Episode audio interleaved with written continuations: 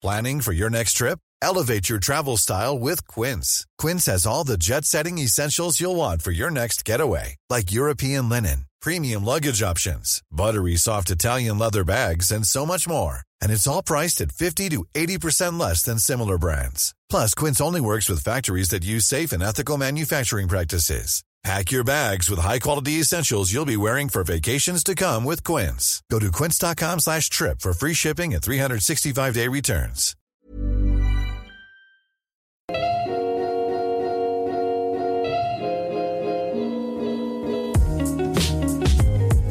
Ihr hört Gedankensalat, der ultimative Podcast mit Delal und Erwa. Salam! Willkommen zurück. Zu einer richtig tollen Folge mit ganz vielen Eindrücken. Oh yes, es wird richtig spannend. Ähm, aber bevor wir in das Thema reinspringen, wollen wir uns erst einmal bedanken für die lieben Geburtstagswünsche und Grüße äh, und eure tolle Unterstützung. Ähm, das hat uns richtig gerührt, ne? Was, Total. wie, was für liebe Nachrichten uns erreicht haben und wie viele Leute uns gratuliert haben. Wir haben auch einen PayPal-Account äh, äh, ge eingerichtet Genau. und ein paar Leute haben uns darauf Geld ge geschickt und äh, nochmal alles Gute zum Geburtstag gewünscht und das war einfach mega süß. Ja, wir sind also so für happy. die, die es nicht be- mitbekommen haben, wir sind ein Jahr alt geworden. Lalalalalalala. 10.2. ist unser Geburtstag, Leute. Und heute hat auch Res and Shine Geburtstag. Genau, unsere Podcast-Ablass. Lasst Liebe da. Die sind schon zwei Jahre alt geworden und die haben auch Steady. Ihr könnt sie auch unterstützen. Genau, Minto und Vanessa sind zwei deutsche Journalistinnen, die machen so coolen Content für die äh, asiatische Community, nicht nur ausschließlich, auch Ja. wir lernen immer voll viel, weil es so viele Schnittflächen gibt auch. Total, voll Ähm, viele Gemeinsamkeiten und ich denke mir immer so, oh mein Gott, I feel you, Ja, sister. wirklich. Ja, Also lasst mal Liebe da, einen Gedankensalat, ein Salat-Emoji unter deren letzten Bild am besten. ja. Ähm, genau, und stattet denen mal einen Besuch von uns ab. Genau, wir haben schon erwähnt, wir sind auch auf Steady, falls ihr unser Projekt Gedankensalat unterstützen möchtet. Ähm, es gibt Pakete, ähm, wir für jedes Budget irgendwie, ne? Wir finanzieren äh, unseren Podcast damit. Zum Beispiel, wenn wir eine Businessreise nach Berlin machen. Unsere Unterkunft, die Bahn. ja. Ja, das war voll cool. Und letzte Folge war ja so voll happy und voll cool. Und dieses Mal ist das Thema ein bisschen heavy, deswegen Triggerwarnung. Es äh, ist schwer zu verdauen zum Teil und ist jetzt nicht so mega Entertainment pur, aber ähm, Auf es jeden liegt Fall. uns voll am Herzen. Ja, und hörenswert. Total. Richtig hörenswert, genau. Nur Leute, die jetzt erwarten, dass wir hier mit so einer gedankensalathaftigen Leichtigkeit wieder durch die Welt so springen. Heute nicht. Heute nicht? Aber am, anhand des Titels kann man das schon so Ich erkennen. denke auch, ne? ihr wisst wohl, was euch erwartet. Und haltet auf jeden Fall bis zum Ende durch. Wir haben viele verschiedene Gäste diesmal, ähm, die wir einblenden werden. Kann man das so sagen? Reinschneiden? Genau, ganz viele verschiedene ja, Eindrücke. Und de, der Schluss ist einfach so motivierend und full of love. Ja, Deswegen wirklich. hört bitte bis zum Ende. Es lohnt sich. Auf no jeden joke. Fall. Und der Grund, warum wir überhaupt diese Folge jetzt spontan aufnehmen, sie wird nämlich direkt heute auch online gestellt. Mhm. Ja. Ähm, eigentlich hatten wir eine andere Folge geplant, Ja. aber in der letzten Woche ist so viel passiert und dann dachten wir einfach, wir müssen darüber berichten. Mhm. Ja, das muss jetzt sein. So. Und den Rest schieben wir dann so nach hinten sozusagen. Genau. Ähm, Elva, magst du von den Moschee-Aktionen Oh ja. hier mal erzählen? Ähm, ich kann ja einfach mal vielleicht diesen äh, Artikel vorlesen. Und zwar ähm, ist auch die Moschee betroffen, in die ich, äh, wo, also wo ich immer hingehe, wo meine ganze Familie hingeht, wo ich theoretisch aufgewachsen bin. Und ähm, dann haben uns letzte Woche Nachrichten erreicht und wir waren alle schockiert bis ins Knochenmark einfach. Äh, in der NW ist, lautet der Titel Anonyme Bombendrohung gegen Bielefelder Moschee, war es Combat 18. Sind die Absender Rechtstouristen? Polizeibeamte fanden bei der Durchsuchung keine verdächtigen Gegenstände. Ähm, genau, es geht auf jeden Fall darum, dass ähm, mehrere DITIB-Moscheen ähm, in NRW äh, anonyme E-Mails erhalten haben, ähm, die genau mit einer, wo eine Bombendrohung sozusagen ähm, angekündigt wurde. Ähm, Gott sei Dank nur eine bloße Drohung. Aber ähm, schlimm genug. Schlimm also genug. Das ganze Gebäude wurde evakuiert. Ja. Alle Leute, die dort wohnen, mussten woanders unterkommen. Es gab Spürhunde. Und also, das, also diese Aufruhr ne, und dieser Schock, den muss man auch erstmal verarbeiten.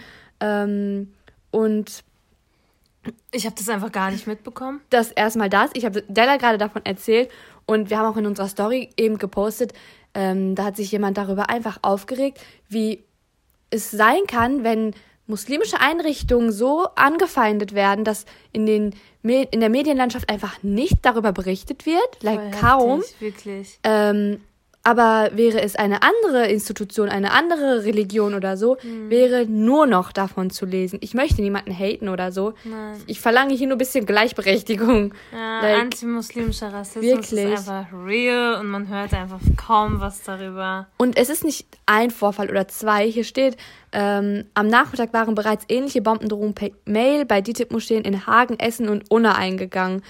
Äh, auch hier blieb es bei der bloßen Drohung. Gefährliche explosive Stoffe wurden auch hier vergeblich gesucht.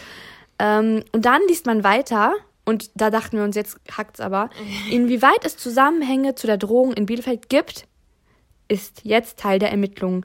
Die zeitliche Nähe und der vergleichbare Inhalt der E-Mails legen nahe, dass sie von den gleichen Urhebern stammen, so die Polizei, sicher sei das aber noch nicht.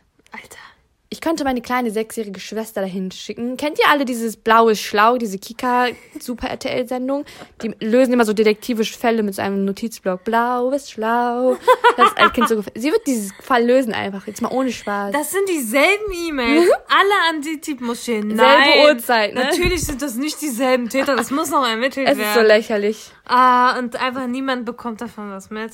Mhm. Das hat uns erstmal aufgeregt. Ja, das Ding ist auch, man fühlt sich, also nicht ernst genommen erstmal ja. und auch dann wirklich nicht so, also wie soll ich mich noch wohlfühlen? Leute, ohne Spaß, wir waren letztens in der Moschee und wir haben da so einen Saal und da gab es eine Veranstaltung äh, und kurz davor war, ähm, wurde eine Synagoge in Halle angegriffen, richtig? Und mhm. da wurde drauf geschossen und nur weil die Tür zu war, haben die ähm, äh, äh, die Juden in dieser Synagoge überlebt sozusagen. Ja, und krass, ne? es in, an diesem Tag, wo wir in diesem ähm, Raum waren, hat es von hinten an die Tür so gehämmert. Ne? Also jemand hat richtig heftig dagegen geklopft. Und mein erster Gedanke war einfach, oh mein Gott, hier kommt jetzt jemand rein und will alle umlegen und kalt machen. Und ich habe mich dann selber so dabei erwischt, so rückblickend. Und ich dachte, warum ist das dein erster Gedanke, wenn du in einer Moschee bist und es laut an die Tür klopft? Ja. Und ich war so erschrocken und like, das sollte kein Ort sein, wo ich ständig Angst haben muss. Mm, das soll also für Seelenfrieden sorgen. Voll. Und nicht für Angst. Ja, also, also da ein Appell an die Medienberichterstattung hier. Ja. Just do your fucking work einfach. Ich schwöre, es nervt. Ehrlich. Und dann ist noch was passiert letzte Woche. Mhm. Und dann dachten wir, okay, wir müssen eine Folge extra mit einschieben, ja. sozusagen. Ja. Und zwar habe ich äh, in einen Nachrichten gelesen, beziehungsweise bei Instagram. Was ja. für Nachrichten? Das sind so neue Nachrichten für ja, mich ne? geworden. Ne? Bei Instagram gelesen, dass eine Schwester ähm, diskriminiert wurde. Sie ist Ergotherapiestudentin und wurde bei einer Klinik zu einem Praktikum einfach nicht genommen, beziehungsweise mhm rausgeworfen. Ja. Und dann dachten wir uns einfach mal, wir fragen sie selbst und äh, dass sie mal über diesen Bericht, also über diesen, dieses Geschehnis berichtet, dass ihr auch so live einfach ihre Stimme hören könnt, wie das alles passiert ist, dass nichts verfälscht ist. Mhm. Aber bevor wir das jetzt einblenden, wollte Edward noch was richtig Cooles vorlesen. Und zwar habe ich hier das ähm, Buch von unserer Podcast-Schwester Alice Hastas, was weiße Menschen nicht äh, über Rassismus hören wollen, aber wissen sollten. Leute, ich bin like Hälfte durch und ich kann es euch nur ans Herz legen. Das Buch ist einfach erhellend. Macht ja. das Sinn? So, man hat ja, immer so Aha-Momente. Also er hat mir schon einiges vorgelesen Tschüss. und ich war so, wow. Also Props an dich, Alice. Äh, sie hat auch äh, einen Podcast mit ihrer Kollegin Feuer und Brot, genau. heißt es. Ja. Einmal Liebe da lassen. Und ich lese jetzt was vor und das ist so das Vorwort zu dieser ganzen Folge irgendwie ein bisschen. Und zwar steht hier, äh, ein Diskurs über Rassismus lohnt sich nicht, wenn Menschen nur das Ziel haben, ihren eigenen Hintern vor Vorwürfen zu retten. Wer Rassismus bekämpfen will, muss Veränderung befürworten und die fängt bei einem selbst an. Das kann hier und da unbequem werden und es ist normal, dass wir empfindlich auf Rassismusvorwürfe reagieren. Aber wir sollten lernen, das auszuhalten. Gerade weiße Menschen brauchen da mehr Rückgrat. Ich will, dass sich etwas ändert und ich habe die Hoffnung noch nicht aufgegeben, dass Kontext und Aufklärung zu dieser Veränderung beitragen können. Zitat Ende. Yes. Mega gut. Genau. Ey, holt euch alle dieses Buch. Wirklich. Man, man hat die ganze Zeit nur so wow, wow, wow, so Momente. Mm. Heftig. Genau. Auf jeden Fall wollten wir nochmal zur Aufklärung äh, die Definition von Diskriminierung mhm. weitergeben. Und zwar habe ich das mal direkt gegoogelt. Diskriminierung bezeichnet eine Benachteiligung oder Herabwürdigung von Gruppen oder einzelnen Personen nach Maßgabe bestimmter Wertvorstellungen oder aufgrund unreflektierter, zum Teil auch unbewusster Einstellungen, Vorurteile oder emotionaler Assoziationen. Und Rassismus und Diskriminierung geht ja auch immer so, nicht immer, aber in den meisten Fällen so Hand in Hand einher. Genau. Deswegen dachten wir mal, holen wir so beides ran für diese Folge. Und ähm, hier die Memo von Selma. Genau. Salam erstmal, ich ähm, heiße Selma und bin 20 Jahre alt und studiere in Bochum Ergotherapie und bin im ersten Semester und ähm, hatte am Montag, den 10.02.2020, einen ähm, Praxiseinsatz, der fünf Tage gehen sollte, also von Montag bis Freitag, nur eine Woche und ähm, in denen wir auch nur sechs Stunden arbeiten sollten. Also es wären 30 Stunden. Und ähm, ich war zugeteilt für das Marienhospital in Herne, weil meine Uni hat Kooperation mit verschiedenen Einrichtungen, Krankenhäusern und so weiter. Und wir wurden zugeteilt. Also wir konnten uns nicht speziell aussuchen, ähm, wo wir was machen wollen. Wir konnten jetzt nicht sagen, in die Ergotherapie-Praxis möchte ich gerne, sondern es gab verschiedene ähm, Bereiche und da kon konnten wir uns melden und per lose Verfahren wurde das dann ausgewählt. Und bei mir kam halt Marienhospital in Herne raus und genau, nachdem alles schon per Mail und telefonisch abgesprochen, abgesprochen war mit dem Marienhospital, war ich dann am 10.2. um ähm, kurz vor sieben im Krankenhaus, weil ich um sieben anfangen sollte. Und dann, ähm, ja, hat man mich schon, wo ich gekommen bin, hat man mich schon komisch angeguckt dann haben die gesagt, ja, warten Sie ganz kurz, wir kommen gleich. Und dann ist die stellvertretende Leiterin von den Therapeuten ähm, zu mir gekommen und hat mich gefragt, ähm, haben Sie denn vor, mit dem Kopftuch zu arbeiten oder nehmen Sie es für die Arbeit ab? Dann habe ich sie geschockt angeguckt und dachte, also ich dachte mir ernsthaft, das hat sie jetzt nicht gefragt, so als sei es irgendwie eine Mütze, die man einfach abnimmt, ähm, als ob das irgendwie ähm, ein Tuch wäre, was man aus Lust und Laune trägt und jederzeit abnehmen kann. Und dann habe ich sie angeguckt, aber ich dachte mir so, rede inshallah, ich bleibe ich bleib einfach professionell und habe gesagt, nee, ich habe nicht vor, es abzunehmen, ich will damit arbeiten. Und dann hat sie gesagt, als wohlgemerkt als stellvertretende Leiterin, ja, ähm, dann sind mir die Hände gebunden, dann können Sie hier leider nicht arbeiten. Nicht leider. Sie hat einfach gesagt, dann sind mir die Hände gebunden, dann können Sie hier nicht arbeiten. Und dann habe ich sie angeguckt und dann hat sie gesagt, ja, wir werden ähm, ihre Uni auch ähm, anrufen und die darüber informieren, dass sie hier nicht arbeiten können wegen dem Kopftuch. Und dann habe ich sie angeguckt und gesagt, ja, das hoffe ich auch für Sie, dass Sie meine Uni anrufen. Und dann musste ich mich halt verabschieden, habe ich gesagt, schönen Tag noch. Und dann wurde ich ähm, am 10.2. halt ähm, vor die Tür gesetzt. Also die haben dann halt einfach gesagt, ich kann meinen Praxiseinsatz dort nicht ähm, absolvieren. Und ähm, ja, es war halt richtig stürmig. Also, wo ich schon im Krankenhaus angekommen bin, war ich von oben bis unten nass, weil ähm, der Sturm Sabine da zugange war. Und ja, dann haben die mich einfach um 7.10 Uhr einfach vor die Tür gesetzt und gesagt, du kannst hier dein, äh, dein Praktikum nicht machen, weil du ein Kopftuch trägst. Ja, also die haben wirklich gar nichts über aus hygienischen Gründen oder aus sonst welchen Gründen. Also sie hat mir gar keinen Grund genannt. Sie hat einfach gesagt, haben Sie vor, es auszuziehen oder wollen Sie damit arbeiten? Habe ich gesagt, nein, ich habe nicht vor, es auszuziehen. Dann hat sie gesagt, dann sind mir die Hände gebunden, können Sie hier nicht arbeiten. Und ähm, ich finde das echt richtig, richtig krass, weil wir einfach im Jahr 2020 leben und nicht im 1940.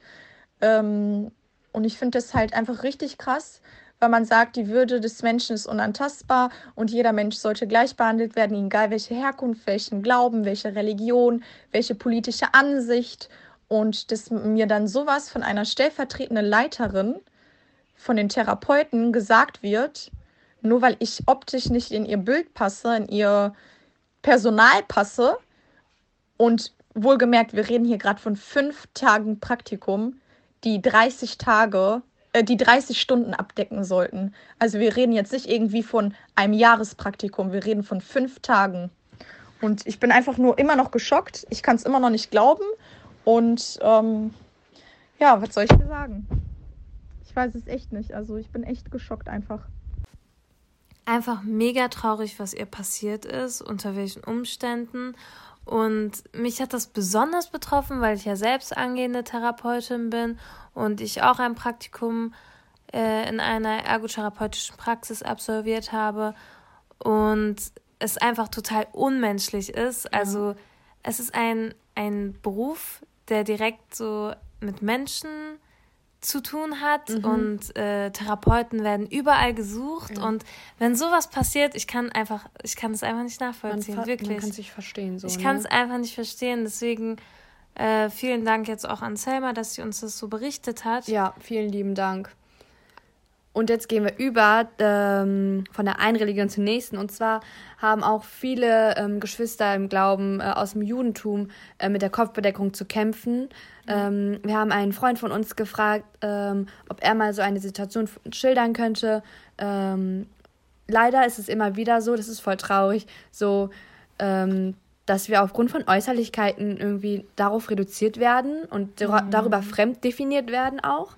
Ja. Und genau, hört mal einfach rein.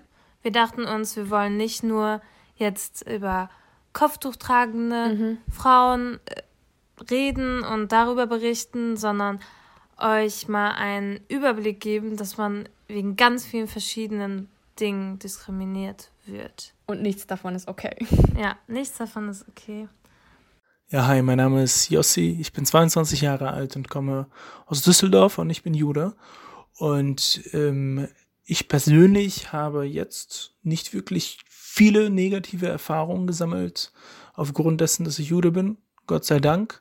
Ich ähm, begegne den Leuten meistens oder die Leute begegnen mir meistens mit sehr viel Respekt und auch Interesse, wenn ich erzähle, dass ich Jude bin. Ähm, es gab einen Vorfall aber, von dem kann ich euch gerne erzählen. Der war wie folgt, ich stand vor einer Synagoge, das war vor einigen Jahren, ich hatte eine Kippa auf dem Kopf, also auch ganz klar als Jude erkennbar. Und da ging eine Gruppe von einigen Jungs vorbei und haben äh, ja, mich böse angeschaut. Einer hat auf den Boden gespuckt oder in meine Richtung gespuckt und haben dabei äh, Free Palestine geschrien. Und die Geschichte ging einfach so weiter, dass ich die Jungs einfach zurückböse angeschaut habe und die Jungs sind vorbeigegangen und das war's auch. Das war auch mein wirklich äh, einziges, Gott sei Dank, Erlebnis mit Negativität, die ich erlebt habe aufgrund dessen, dass ich Jude bin.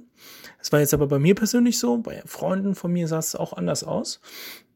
Ich habe nämlich einen guten Freund, der war im Fitnessstudio mit seiner Keeper und äh, da kam ja ein Vollidiot rein und hat auch Free Palestine geschrien und hat ihn verprügelt aufgrund seiner Keeper und hat ähm, die Keeper in Müll geschmissen und so weiter. Also wirklich auch körperliche Gewalt hat da äh, dieser Freund von mir erlebt, aufgrund dessen, dass er Jude ist.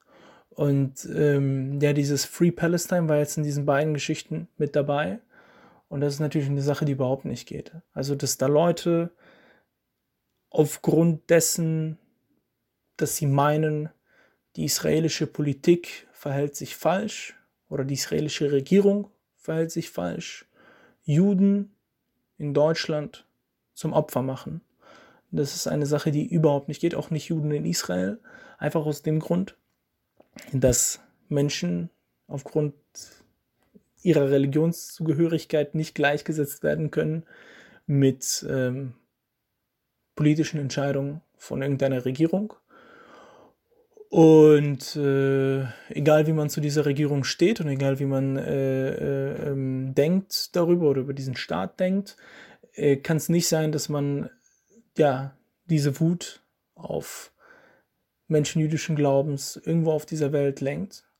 Und ich denke, dass äh, diese Antisemiten, die das tun, die sind im, ja, die sind eigentlich genauso wie alle anderen Nazis und alle anderen Rassisten äh, ganz große Idioten und ganz große Dummköpfe. Weil wenn sie wirklich mal reflektieren würden, was sie dort machen, auch nur eine Sekunde drüber nachdenken würden, was sie dort machen, verstehen würden, dass es absolut sinnlos ist, dass dieser Mensch, der gerade vor dir steht, überhaupt nichts, aber überhaupt nichts zu tun hat mit äh, politischen Entscheidungen im Nahen Osten. Ja die Leute, die mir da Free Palestine zugeschrien haben, die dachten ja nicht wirklich, dass ich die Telefonnummer von Benjamin Netanyahu habe und den jetzt anrufe und sage, der soll weniger Siedlungen bauen oder sonst irgendwas.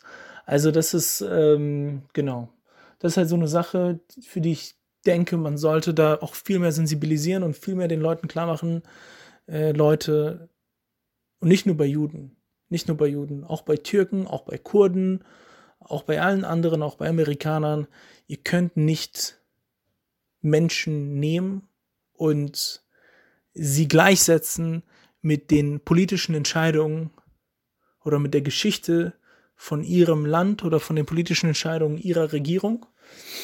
Aber wenn man das macht, dann, ähm, ja, dann äh, fällt man in eine Falle und dann seht man neuen Hass und äh, man wird instrumentalisiert von Menschen, die diesen Hass benutzen, um für sich selber Vorteile herauszunehmen. Und ich denke nicht, dass irgendwer instrumentalisiert werden will und deswegen sollte man es lassen. So, das war meine Erfahrung und mein, meine Meinung dazu.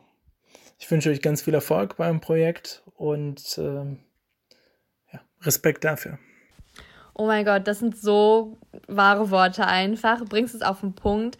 Äh, weil, erwartest du wirklich, dass er Benjamin Netanyahus Nummer hat, kurz durchruft? Oder stellst du das wirklich so vor, dass jeder Jude sich mit der israelischen Politik identifizieren kann? Ist auch ja. nicht so, dass jeder Amerikaner sich mit Trump identifiziert. Like, warum schmeißt ihr alle in einen Topf? Lasst es einfach. Also ich finde das wirklich auch jetzt mal an die Muslime gerichtet. Äh, mir fällt es immer wieder auf, wie Judentum oh und so viel die, Antisemitismus. Ja, Schau. wie Judentum und die Politik mhm. äh, in Israel so vermischt wird. Ja. Und Juden direkt schlecht sind. Ja. Ich kann nur selbst äh, aus Erfahrung reden. Ich hatte jüdische Nachbarn, die waren einfach richtig toll. Mhm. Und ich bin mit denen in eine Klasse gegangen und es ist einfach, äh, ja, man sollte sich einfach bilden und ja. Juden kennenlernen und ja äh, nicht jeder Jude findet die Politik in Israel gut. Ja, ja. Und es gibt auch eine ganze Bewegung. Also mhm. ich habe letztens auch ein Video darüber gesehen, dass es halt äh, Juden gibt, die sozusagen für Palästina demonstrieren Fall. und äh, ja. sagen, hey, wir finden die Politik selbst nicht mhm. gut. Mhm. Und das sollte man auf jeden Fall differenzieren. Ja, und jemanden da vor dem, vor dem Gotteshaus anzupöbeln und so anzuschreien. Das geht gar nicht. Wirklich. Unter aller Sau. Deswegen vielen Dank an Jossi, dass du mit uns diese Erfahrung geteilt hast. Ja, vielen, vielen Dank. Und äh, wir gehen äh, über zu unserer Freundin Asja. Ähm, sie wird berichten, ähm, wie sie im Alltag immer wieder auf Rassismus und Diskriminierung stößt. Äh, genau, und erzählt mal von sich. Ja, sie ist nämlich schwarz, trägt Kopftuch und ist eine Frau. Also sie hat einen Dreifachpack an Wirklich? Diskriminierung und Rassismuserfahrung. Und dafür gibt es auch einen äh, Fachbegriff. Äh, ich lese wieder aus dem Buch vor. Und ähm, hier heißt es, ähm, ich hole jetzt ein bisschen aus, also geduldet euch. Ähm, wütende Männer bestätigen ihre Geschlechterrolle, wütende Frauen gelten als unweiblich. Wut ist männlich, das zeigen auch Studien. Selbst Kleinkinder assoziieren wütende Gesichter bereits mehr mit Männern als mit Frauen. Soweit die sexistische Dimension der Wut. Doch es gibt auch eine rassistische. Wenn BIPOC wütend werden, wird es als irrational wahrgenommen, aber im Gegensatz zur, in Klammern weißen, weiblichen Wut nicht als harmlos. Die Wut von nicht weißen Menschen gilt als gefährlich. Die Reaktion auf die Wut von BIPOC ist oft Angst, manchmal sogar Panik. Alte koloniale Strukturen leben hier wieder auf. Dabei scheint es völlig egal, ob man ruhig, eloquent oder emotional brüllend auftritt. Egal was man tut, diese Wut wird als aggressiv wahrgenommen, heißt also, besonders für schwarze Frauen ist Wut ein Minenfeld. Das ist übrigens ein klassischer Fall von Intersektionalität. Das bedeutet, dass mehrere Formen von struktureller Diskriminierung aufeinandertreffen. Intersektionalität ist viel älter als der Begriff selbst. Die afroamerikanische Juristin Kimberly Crenshaw entwickelte äh, ihn in den 1980er Jahren, als sie merkte, dass die spezifische Diskriminierung von schwarzen Frauen weitestgehend übersehen wurde. Genau, soviel zur ähm, Definition. Und jetzt hört mal rein bei Asja. Okay, also ähm, meine Wahrnehmung ist es immer, dass jeder Muslim irgendwann mal Probleme gehabt hat in Deutschland ähm, zu leben, weil die Kultur hier einfach eine andere ist und die Religion natürlich auch. Und diese beiden Dinge einfach integral sind und zentral im Leben anderer Menschen, also aller Menschen irgendwie, ob sie eine Religion ausleben oder nicht und auf jeden Fall ähm, welche Kultur sie kennen und leben oder in welcher Kultur sie sind. Und die Sache ist, dass ähm, ich ja erst relativ neu ein Kopftuch trage und das aber so einen riesigen Zusammenhang auch mit meiner Ethnizität hat, weil ähm, man ein bisschen aus dem Raster fällt, ähm, weil es in Berlin halt nicht so viele Leute gibt, die schwarz sind und Muslim sind im Vergleich zu äh, Muslimen, die zum Beispiel aus der Türkei kommen oder arabische Muslime ähm, und so weiter. Und äh, es gibt auf jeden Fall viele Muslime und es gibt auch auf jeden Fall viele Schwarze, aber die Mischung gibt es einfach gar nicht. Und man fühlt sich manchmal keinem so richtig zugehörig, weil man seine eigene Gruppe einfach nicht so richtig findet und die auch nicht repräsentiert ist. Und ich glaube, dass das einmal voll der Struggle ist. Und bezüglich Diskriminierung, hm, ich finde es ziemlich schwer zu unterscheiden, wenn jemand auf mich zukommt und ein Problem mit mir hat, ob ähm, das sich jetzt konkret auf mein Kopftuch bezieht oder auf ähm, darauf, dass ich halt schwarz bin. Und ähm, das macht es auch irgendwie schwer zu kategorisieren, wie man damit umgeht, weil ich nicht finde, dass ich mich erklären muss, dass ich ein Kopftuch trage, aber und auch nicht dafür, dass ich, äh, wie ich aussehe oder wo ich herkomme, aber man geht trotzdem immer anders mit jedem Fall um. Und ähm, ja, also früher war das halt anders. Ähm, da habe ich sowieso kaum was bemerkt von Diskriminierung, als ich noch kein Kopftuch getragen habe. Es gab schon Leute, die ähm, irgendwelche dummen Kommentare gemacht haben oder blöd geschaut haben, aber das hat mich gar nicht weiter interessiert, weil diese Leute nie wirklich den Mut hatten, das anzusprechen, was sie gestört hat, und zwar meine Hautfarbe oder meine Herkunft. Und dann habe ich mich auch nicht weiter damit ähm, beschäftigt gehabt. Und seitdem ich aber ein Kopftuch trage, ähm, hat man so zwei Fronten, auf die man sehr achtet. Und es gab einen Fall, wo ich mit meiner Freundin unterwegs war und ähm, es war gar nicht so spät, also es war 9.30 Uhr, auch in einem Ort in Berlin, wo super viele Ausländer sich aufhalten und auch sogar Polizeistreifenwagen ähm, Streifenwagen immer hin und her fahren. Und da hat ein Mann versucht, mich irgendwie einzuschüchtern, indem er mich richtig laut angeschrien hat und mir sehr nahe getreten ist. Und er war auch zwei Köpfe größer als ich.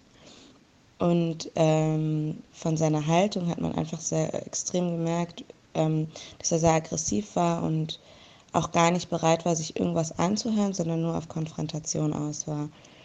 Und ja, der meinte dann immer wieder, dass man religiöse Symbole in der Öffentlichkeit nicht zeigen soll und nicht tragen soll und dass das Kopftuch gar nicht nach Deutschland gehört und ähm, ja, ganz viele Dinge, die sich aber um dieses Thema herum gedreht haben. Und äh, ich habe in dem Moment auch reagiert und bin super wütend geworden und ähm, habe den dann auch richtig zusammengeschrien auf offener Straße, aber nicht aus, aus Mut, sondern aus Wut eher, weil ich nicht verstehen konnte, wie sich ein Mensch wagt, ähm, mir zu sagen, wie ich zu leben habe, obwohl wir doch in einem demokratischen Land wohnen. Vor allem in Berlin, wo die Leute halt angeblich alle offen sind und äh, jeder das machen kann und soll, was er möchte, solange es halt die Rechte anderer Menschen nicht eingrenzt oder verletzt. Und ähm, ja, ich bin dann super wütend geworden und habe den angeschrien. Und meine Freundin, die war super schockiert und hat daneben gestanden, hat sich das angeschaut. Ich glaube, sie hatte einfach so einen Schock bekommen, dass sie sich gar nicht äußern oder bewegen konnte in dem Moment. Und äh, ich habe dann mein Handy rausgeholt und habe angefangen, ihn zu filmen. Und dann wurde er plötzlich äh, ziemlich feige und ist weggelaufen. Und ich meinte, dass ich das dann der Polizei schicken werde und eine Anzeige erstatten werde gegen ihn. Und der ist zwar weggelaufen, aber hat immer wieder irgendwelche Sachen gerufen. Und ich war so sauer, dass ich die Menschen, die ich gesehen habe, die waren zwar schon weiter entfernt, aber ich habe die dann angeschrien. Also ich war richtig sauer und meinte so, wie kann das sein, dass ihr euch das alle anguckt und nichts macht? Ihr seht doch, dass hier ein Mann etwas tut, was gar nicht in Ordnung ist, dass er eventuell zwei Frauen, die alleine auf der Straße dann angreifen wird. Und äh, ihr findet das in Ordnung. Mm, ja, und das war auf jeden Fall ein prägendes Erlebnis, ähm, was mich auch irgendwie verstört hat und super schockiert hat. Aber nicht, weil ähm, wegen der, seiner Meinung, das war mir eigentlich egal, sondern einfach, weil keiner was gesagt hat und das einfach in Ordnung für alle war. Das hat mich äh, irgendwie verletzt, weil ich immer der Meinung war, dass wenn man sieht, dass jemand Unrecht getan wird, äh, jemandem Unrecht getan wird, vor allem wenn es ein Match ist, der äh, sich vielleicht nicht verteidigen kann oder halt nicht so stark ist wie der Gegner, dann tut man was.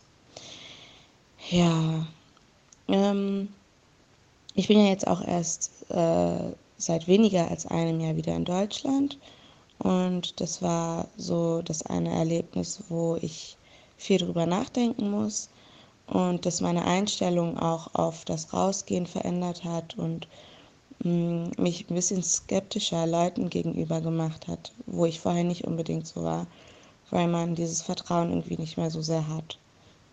Ähm, ja, was auf jeden Fall schade ist, aber es gibt auf jeden Fall immer noch Leute, die natürlich da was machen würden. Und ähm, ich finde es auch eigentlich ganz gut, dass man ziemlich vorsichtig ist und erstmal so seine Umgebung aufnimmt, bevor man äh, irgendwas tut. Jetzt gehen wir über von Hautfarbe und Religion zu Bodyshaming. Mhm. Und zwar haben wir auch mitbekommen, dass Merve äh, wegen ihrem Körper diskriminiert wurde und ein Ausschnitt jetzt dazu. War mal beim Waxing und da hat das Waxing für die Beine 35 Euro gekostet. Und als die Kosmetikerin fertig war mit dem Waxing, wollte sie 50 Euro und als Begründung meinte sie, dass ich dicker bin und dass ich deswegen mehr zahlen muss, weil ähm, dickere Leute halt einfach mehr Bein haben als ähm, dünnere Leute. Und es war halt so eine, ähm, also ich sag mal, selber nicht unbedingt sehr dünne Person.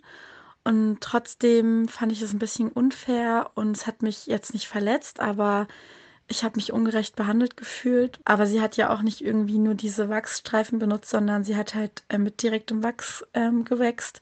Und ähm, da ist jetzt eigentlich egal, wie dick man ist. Man muss halt dann zwei, dreimal mehr vielleicht das, ähm, diesen, dieses Wachs verteilen. Aber das ist jetzt nicht so ein krasser Unterschied, finde ich. Ihre Begründung war wirklich, weil ich dicker bin, äh, müssen Dickere halt mehr zahlen. Das sind halt 50 Euro, nicht 35. Und ähm, ich bin jetzt selber nicht super dick und Deswegen passiert mir sowas nicht so oft. Aber da habe ich halt sozusagen schon mal so einen Vorgeschmack gekriegt. Oder ist mir halt auch klar geworden, wie es ist, ähm, wenn man halt anders behandelt wird. Und das alles merkt man selber nicht, wenn man nicht davon betroffen ist. Aber da habe ich halt gemerkt, wie blöd sich das anfühlt, weil man einfach für seinen Körper ja eigentlich nichts kann. Und vielleicht hat man auch kein Problem mit seinem eigenen Körper. Also ich finde mich zum Beispiel nicht zu dick und ähm, fühle mich eigentlich auch wohl. Aber in dem Moment habe ich mich schon sehr unwohl gefühlt und man fühlt sich dann auch so ein bisschen angegriffen dadurch, weil ja jemand sozusagen dir sagt, du bist zu dick. Einfach mega traurig, wie das alles ablief. Das war zwar nur ein kleines Beispiel dafür, mhm. wie man aufgrund von seiner Körperform diskriminiert wird. Ja. Aber ich fand es auch mega dreist, dass die Kosmetikerin nach der Behandlung ja. 15 Euro mehr haben wollte. Richtig unprofessionell einfach. Einfach total unprofessionell. Und danke auch Merve für diesen Einblick. Es war zwar kein großer Vorfall und sie hat auch selbst gesagt, hey, das, es ging nur um 15 Euro, aber dann meinte ich, hey, es geht ums Prinzip. Ja. Du wurdest aufgrund deiner Körperform, aufgrund deines Gewichtes äh, diskriminiert und das ist auch schon Diskriminierung, ganz ja. einfach, egal ja. um wie viel Euro es ging. Mhm. Ähm, und bei unserem letzten Gast machen wir nochmal die Runde zur Religion beziehungsweise ähm, Islam und Homosexualität. Wir haben unseren Freund Ahmed gefragt, ob er uns berichten könnte, ähm, was ihm so passiert ist im Alltag, wie er das wahrnimmt und was das mit ihm macht. Und er hat uns eine wunderschöne Memo geschickt, ähm, die wir jetzt einfach hier reinschneiden. Hört sie euch an. Leute, wir sind so gerührt einfach. Total. Unser Herz und so aufgegangen. beschreibt nochmal Intersektionalität total Richtig, und voll. auch dieses diskriminiert werden mhm. in der weißen Gesellschaft, aber auch in der muslimischen, muslimischen Gesellschaft. Von beiden Seiten. Von beiden so Seiten. Wird man attackiert gefühlt. Total. Und er beschreibt es einfach mega, mega gut. Mhm. Ähm, so, ich wurde darum gebeten, einen kleinen Erfahrungsbericht aufzunehmen ähm, zum Thema Diskriminierung. Diskriminierung war bei mir auch ein konstanter Begleiter. Ich bin Ahmed, ich bin 22 Jahre alt und bin Student aus Berlin. Ähm, ich bin in einem arabischen, muslimischen Haushalt aufgewachsen, also ich habe arabischen Migrationshintergrund und bin zudem auch noch queer, ähm, genauer genommen bisexuell. Ähm, und auch in meinem Kopf, aufgrund der Diskriminierung, klingen diese Labels zusammen immer noch irgendwie nicht ganz richtig, nicht ganz stimmig. Ähm, wofür ich diskriminiert wurde, hing oder hängt immer davon ab, in welchem Teil der Gesellschaft, äh, in welcher Kultur ich mich gerade fortbewege. Ähm, aufwachsen in einer weißen Gesellschaft, in, als jemand mit Migrationshintergrund, der etwas anders aussieht, ähm, ist, da wird der, der Migrationshintergrund oder mein Glauben diskriminiert. Man wird ähm, konstant eigentlich eingeschätzt. Man wird angeguckt und man wird vorab eigentlich abgestempelt als nicht intelligent genug, ähm, vielleicht etwas gefährlich, und an sich anders. Man wird erst akzeptiert, wenn man irgendwie Zeichen der Integration offensichtlich mit sich rumträgt oder ausdrückt. Ähm, man ist der alternative Ali, mit dem man auch mal einheben kann. Ähm, und so erwische ich mich selbst auch oft dabei, wie ich äh, die Gangart verändere, mein, meine Vokabeln, meine Wörter anpasse und möglichst sauber Deutsch spreche und nicht herausklingen lasse, dass ich in Kreuzberg aufgewachsen bin. Ähm, so ein Beispiel, äh, ich sitze in der U-Bahn und mir gegenüber eine weißere ältere Frau. Sie schätzt mich ein, guckt mich an. Ich trage ein Buch in der Hand, ich lächle sie an. Na okay, der ist nicht gefährlich. Dann kommt ein ähm, arabischer Mitbürger herein, der ein bisschen lauter am Telefon spricht und sie guckt total genervt äh, in die Richtung. Ich, der gerade akzeptiert wurde, von der weißen Person.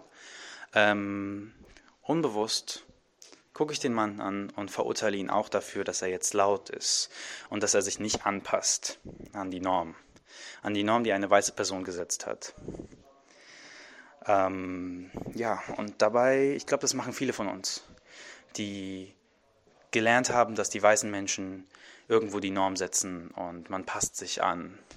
Die Alternative des Anpassens des alternativen Alis wäre der Macho oder und oder Halalboy, der immer gegen den Strom schwimmt, der immer alles andere macht, als was ähm, der weiße Mitbürger machen würde.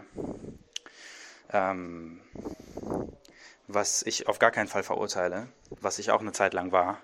Und man springt ganz gerne von einem Extrem ins andere in einem Identitätsstruggle. Auf der anderen Seite in meinem, äh, meinem familiären Background oder in dem, in dem arabischen oder muslimischen Kontext ist es das Queer-Sein, was verurteilt wird, äh, die Freiheitswerte, die man haben will. Wie kannst du es denn wagen, öffentlich zu deinem Fetisch, zu deiner Perversion zu stehen und damit ähm, den Familienruf zu beschmutzen? Ähm, für mich natürlich ein Teil meiner selbst, ein Teil dessen, wer ich bin und überhaupt kein, keine Perversion oder etc. Aber ähm, ja, der Familienruf geht über allem und das ist nicht normal. Und außerdem ist das, äh, wird man auch vor allem von anderen Männern, auch von einem, vor allem anderen Männern mit Migrationshintergrund verurteilt, weil man nicht nur dazu seinen Familienruf äh, beschmutzt hat, sondern auch äh, weit entfernt vom, Männ vom Männlichkeits Ideal ähm, sich nun befindet, weil als arabischer Mann hat man, ist man sowieso einem enormen Druck ausgesetzt, ein, einem Männlichkeitsbild zu entsprechen, was nicht natürlich ist. Ähm, Emotionen einfach mal zur Seite und irgendwo immer stark und machohaft auftreten. Ist man dann queer, okay, dann bist du fast schon, bist du, bist du, dann bist du eine Frau. Und das auch ganz negativ konnotiert. Du bist ähm, kein Mann. So. Und äh, ja, damit zu leben, damit aufzuwachsen und zu sehen, dass man irgendwo auf beiden Seiten immer falsch ist, wenn man nicht gerade die richtigen Antworten gibt, ähm, die, die richtige Art und Weise, wie man sich bewegt, äh, und die richtigen Aussagen in der Öffentlichkeit trifft. Ist ein konstanter Begleiter. Und ich habe mich dafür entschieden, ähm, dem nicht, nicht mehr nachzugeben, zu äußern, was ich äußern möchte und zu sein, wer ich wirklich bin. Was das aber ist, ähm, das weiß ich selbst oft nicht. Ähm, weil man wächst auf zwischen diesen Kulturen, zwischen diesen Anforderungen, zwischen diesen, ähm, ja, zwischen diesen Normen und man lernt sich als Kind ganz normal anzupassen. Man will natürlich dazugehören und passe ich hier an, passe ich da an. Und irgendwann merkst du, es klappt einfach nicht. Und irgendwo ist das, glaube ich, aber auch ein Geschenk. Ein Geschenk, gar nicht reinzupassen. Ähm, und das, ein Geschenk, dass ein Label immer irgendwo zu viel ist. Und man lernen muss, wirklich zu sein, wer man ist. Und ich denke deswegen, dass Gott mir irgendwo dieses Geschenk gegeben hat. Und einige werden jetzt irgendwie ganz schlecht darauf reagieren, dass ich überhaupt Gott in meinen Mund nehme, weil wie kann ich denn queer sein und überhaupt mich als gläubig oder Muslim oder irgendwas derartiges bezeichnen, weil warum bleibe ich denn in einer Religion, wenn die Religion wohl eindeutig dagegen ist? Ähm, das würde ich nicht unterschreiben, daran glaube ich nicht. Ähm, so ausdrücklich zu 100 Prozent kann man das gar nicht, kann man das nicht unterschreiben. Da gibt es einige Diskurse darüber. Ähm, das mal beiseite, aber ich verstehe auch nicht, dass wenn ich merke, dass ich ähm, queer bin, dass es einfach so ist und ich sage euch, ich wollte das wie viele andere einfach loswerden, ganz lange. Aber ich merke, ich kann es nicht loswerden, das ist Teil meines Ichs. So. Und auf der anderen Seite gibt es da diese Religion oder diesen Glauben, an den ich einfach glaube und ich weiß, dass das der richtige Weg ist. Und alle Muslime würden ja unterschreiben, dass sie das als den einzig wahren Weg sehen, richtig? Wie kann ich denn zum Teil einfach sein, wer ich bin, und zum anderen Teil diesen Weg sehen, der der einzig wahre ist und das nicht kombinieren wollen. Und dass Menschen das nicht verstehen, das verstehe ich nicht.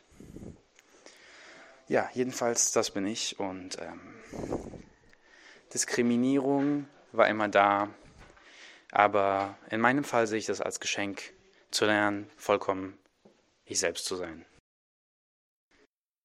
Wow, vielen, vielen Dank für diese tollen Worte, Ahmed. Die haben mich einfach mega gerührt. Ja. Und etwas schließt jetzt die Folge mit einem richtig schönen Zitat nochmal als letztes aus dem Buch von Alice vor. Also die Künstlerin und Autorin Grada Kilomba beschreibt äh, in ihrem Buch Plantation Memories, wie es sich anfühlt, rassistischen Aggressionen aus dem Weg zu gehen, was ja genau diese Situation beschreibt. Zitat, um, sometimes I have to ignore, not ignore, I have to verdrängen. Pretend I forgot everything. It is as I have to cut it from myself to cut my personality like a schizophrenic, as if some parts of me didn't exist. Es gibt einige Studien über die Auswirkungen von Rassismuserfahrungen auf die psychische Gesundheit. Einige legen nahe, dass Rassismus Depression, chronische Erschöpfung und eben Wut auslösen kann. Es ist ein Teufelskreis. Je mehr Rassismuserfahrung, desto mehr Wut, desto mehr Rassismuserfahrung. Zitat Ende. Ich finde, das beschreibt es einfach nochmal richtig, richtig gut. Bringt voll auf den Punkt. Total. Also wir erwähnen nochmal den Titel vom Buch. Genau. Was weiße Menschen nicht über Rassismus hören wollen, aber wissen sollten. Yes. Eine krasse Buchempfehlung in dieser Folge.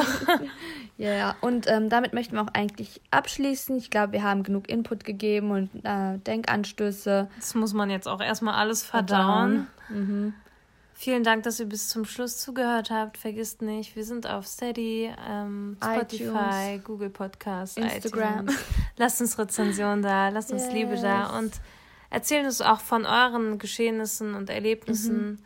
Wir beantworten jede Nachricht. Wir Genau. versuchen es. Und ähm, unser, unser Ausschreiben läuft noch. In der letzten Folge haben wir ähm, erzählt, dass wir gerne mit euch zusammen eine Folge aufnehmen würden. Ja, Ähm, ihr könnt ja mal entweder in die letzte Folge reinhören oder euch einfach anmelden, bewerben. Das hört Genau. sich immer so wie ein Vorstellungsgespräch an. Bis zum 29. Februar könnt ihr noch einreichen. Genau. Hört euch einfach die letzte Folge nochmal an, damit ihr wisst, worum es geht. Macht's gut, Habibis. Bis Macht's zum nächsten gut. Mal. Salam.